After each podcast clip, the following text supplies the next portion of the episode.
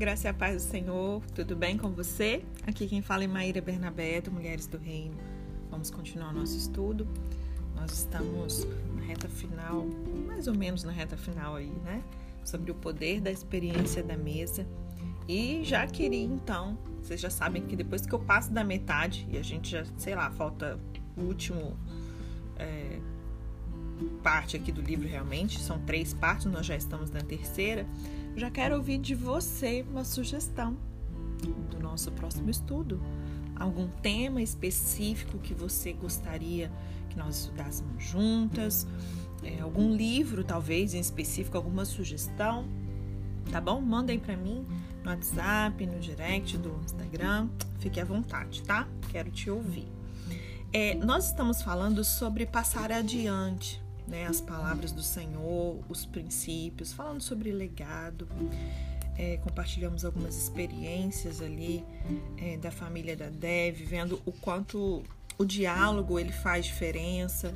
Fiz algumas sugestões, né, para que vocês é, pudessem alguns temas, até baseado nos dez mandamentos, para poder debater à mesa. Quero saber e me conta. Tiveram dificuldade? Foi fácil? Me conta aí depois, tá bom? É, eu queria contar sobre uma pesquisa. Deixa eu ver, acho que é uma pesquisa. É. Não tem muito tempo, tem uma emissora chamada National Public Radio, ela analisou que o que as pesquisas da última década elas têm a dizer sobre o jantar e os seus desdobramentos para a família. E aí ele teve acesso às descobertas das melhores universidades norte-americanas, como Harvard e outras. E ele descobriu que as famílias que fazem as refeições juntas e é, elas se saem melhor em todos os aspectos do que aquelas que não têm esse hábito. A gente já tinha até conversado um pouquinho sobre isso no começo do nosso estudo, né? Os filhos dessas pessoas têm um melhor desempenho na escola, têm menos probabilidade de se envolver em hábitos prejudiciais, como fumar, beber, de experimentar drogas, sexo, enfim. E aí, o Alex, né, dessa emissora, ele perguntou para o Dr. David Dixon, que é um professor de é, educação na Universidade Vanderbilt, o seguinte: é, será Será que, doutor, é o jantar em si que oferece algum tipo de proteção mágica ou existe algo mais em ação aí que a gente não conseguiu identificar? E aí o professor, o médico, ele é médico ele é doutor? Porque às vezes a gente fala doutor, aqui no Brasil a gente tem esse hábito, né? Chamar médico de doutor, mas doutor é quem fez doutorado, né? Então esse aqui é um professor com doutorado, tá? Creio que ele não é médico não, porque ele fala que é um professor. Então, esse doutor aqui não é de médico, é de estudo mesmo. Ele fez doutorado. E aí o professor, ele fez um estudo sobre o jantar. E aí, alguns anos atrás, ele e outros pesquisadores de Harvard, é, eles queriam descobrir por que, que algumas crianças aprendiam a ler rápido, enquanto outras ficavam ali para trás. E aí, com esse propósito, eles decidiram analisar a rotina das famílias. E aí os pesquisadores eles gravaram refeições, mas também analisaram outras coisas, como frequência que os pais liam para os filhos, que brincavam com eles. E segundo esse pesquisador, o Dr. Dixon, o grupo ele iniciou a pesquisa com algumas expectativas muito firmes.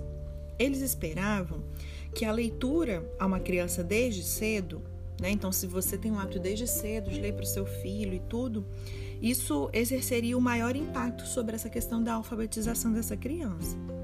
Só que ele fez a seguinte declaração: o que nós descobrimos foi que os nossos dados sobre a qualidade dos diálogos durante as refeições eram um indicador muito mais forte do desenvolvimento posterior da linguagem e do letramento da criança.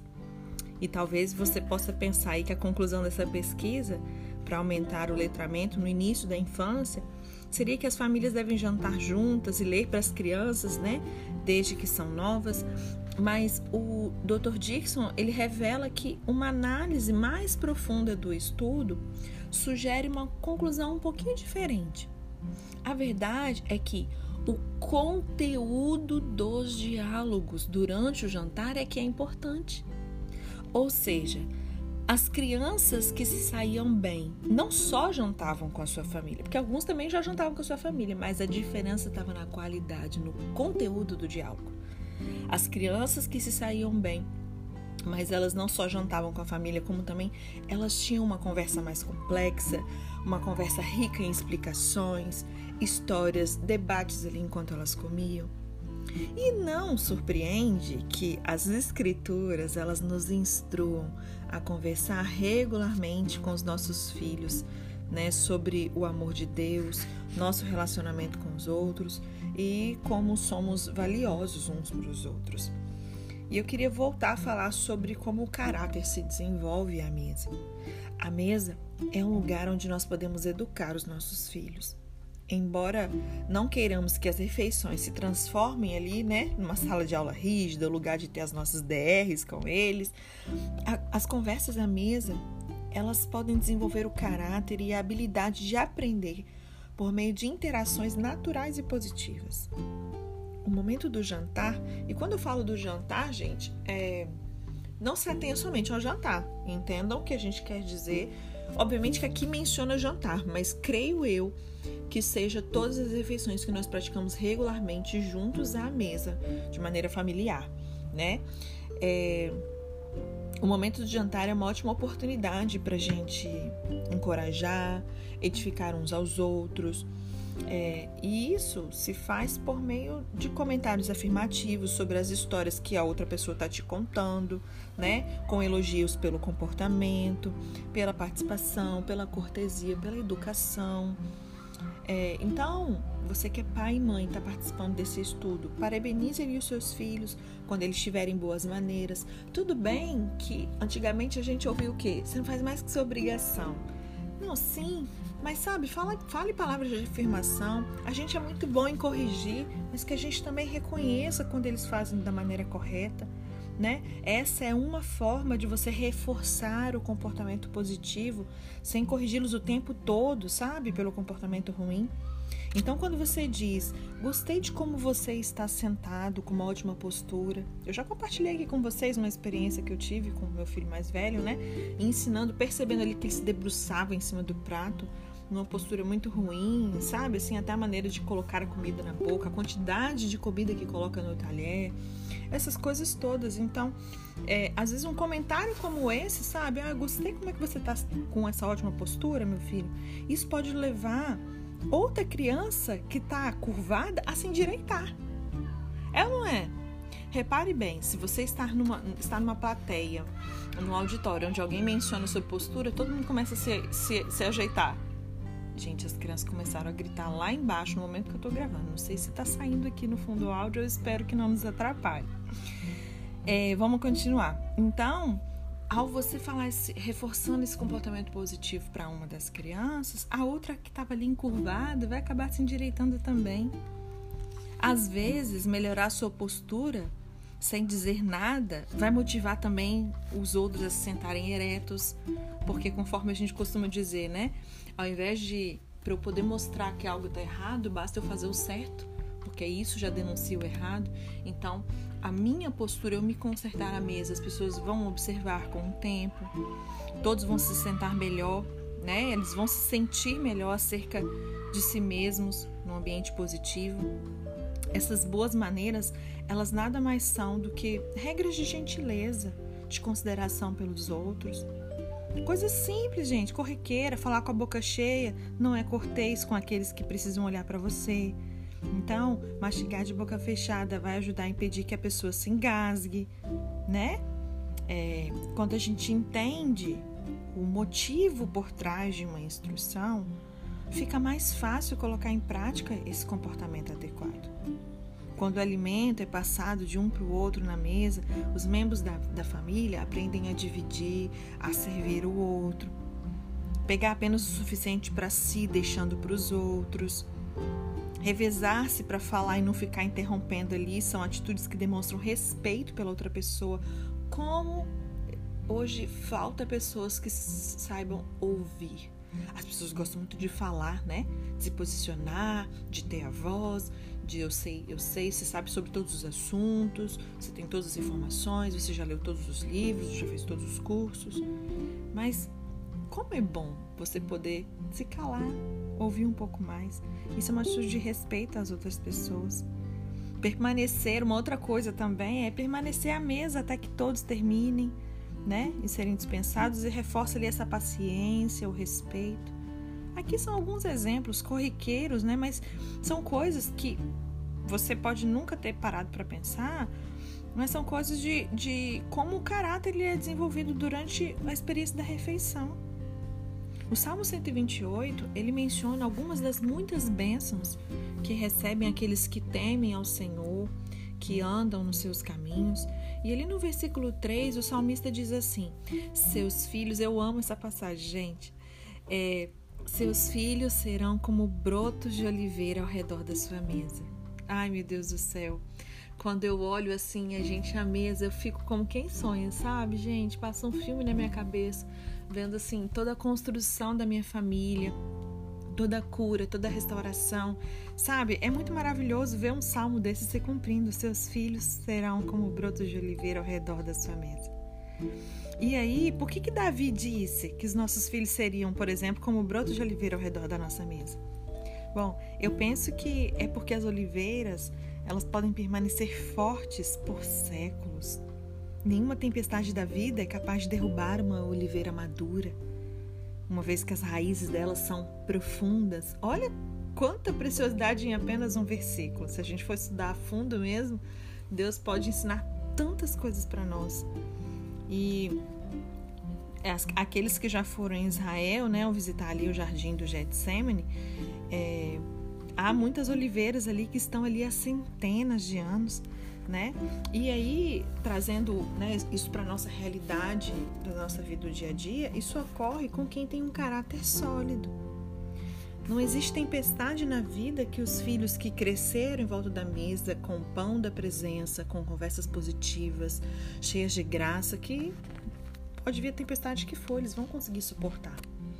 Quando eles se tornam adultos, por mais que tenham experiências difíceis, né? Palavra nos garante que no mundo a gente teria aflição, sim. É por isso que existe tanta palavra é, mencionando sobre perseverança, sobre permanecer firme, né? Então, quando eles se tornam adultos, por mais que eles tenham aí muitas experiências difíceis, eles não, não vão ser derrubados, porque eles têm raízes profundas e um caráter pronto para perseverar. Lá em Mateus 13, do verso 1 a 23, Jesus ele conta uma história para demonstrar ali a importância do nosso caráter. Nela tem um semeador e algumas sementes, vários tipos de solos. Vocês vão se lembrar da parábola do semeador. O semeador, obviamente, é Jesus, né? A semente é o que? Seus princípios. E o que é o solo? O coração das pessoas. Ele diz que quando a semente, ou seja, os princípios que ele ensina, é lançado num solo rochoso, ela não se aprofunda. Por quê? Porque o solo é superficial. E embora essa pessoa fique empolgada com essas novas verdades da palavra, quando ela se depara com uma tempestade da vida, os princípios que ela conheceu, eles secam e voltam, a pessoa volta para os hábitos antigos. Jesus explica lá no verso 21 que esse indivíduo, ele desmorona porque não tem raiz em si mesmo. Então, em outras palavras, trata-se de alguém sem profundidade de caráter. Por isso que é tão essencial construir um bom caráter em nossa vida e na da nossa família. Então, dessa maneira, quando nós ouvirmos a palavra de Deus, nós seremos capazes de captá-la, compreendê-la e é, os princípios divinos eles crescerão na profundidade do nosso caráter, do nosso coração. Nós não seremos derrubados por provações ou tentações, porque as nossas raízes são profundas, com um caráter sólido. Então eu queria te incentivar a você moldar o caráter com boas conversas à mesa. Uma maneira de você incentivar o diálogo à mesa com a sua família é, mais uma vez, venho falar sobre um tema, por exemplo, para cada refeição. Então, sei lá, por exemplo, cria aí um planner. tá tão na moda, né? Pega um planner e coloca segunda-feira. Vamos conversar sobre comida. Vamos falar da origem dela, como ela é cultivada, o valor nutricional. Aí na terça-feira, vamos levar um desenho para a mesa e pensar em legendas criativas para aquele desenho. Na quarta-feira, vamos conversar sobre o dia, sobre o dia de cada um, cada um vai poder falar como foi o seu dia e tudo mais. Quinta-feira, ah, lança uma pergunta: qual pessoa famosa você gostaria de convidar para jantar e por quê? Na sexta, brinca aí de complete a frase, sabe? Se você é, levar a família para um restaurante, por exemplo, essa é uma ótima maneira de começar uma conversa em público, praticar boas maneiras. Já aí no sábado, você pode encontrar um assunto num jornal, na revista atual, alguma coisa para debater aí à mesa, né? Sobre algo da atualidade. E aí no domingo você pode falar sobre um dos assuntos do sermão, sobre a lição da escola dominical da sua igreja, sobre é, a palavra que foi ministrada. Essa é uma ótima refeição para a gente partilhar, inclusive, com outra pessoa.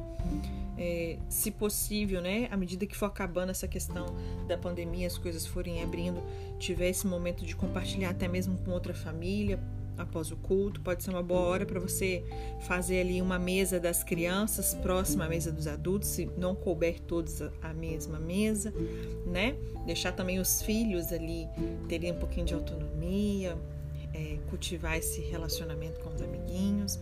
Enfim, é só uma sugestão. Eu espero que você possa aplicar. Aproveite aí, né, que estamos chegando no fim de semana. Hoje já é sexta, então, aproveite o sábado e domingo para se planejar e já na semana que vem se colocar em prática essas dicas aqui. Amém?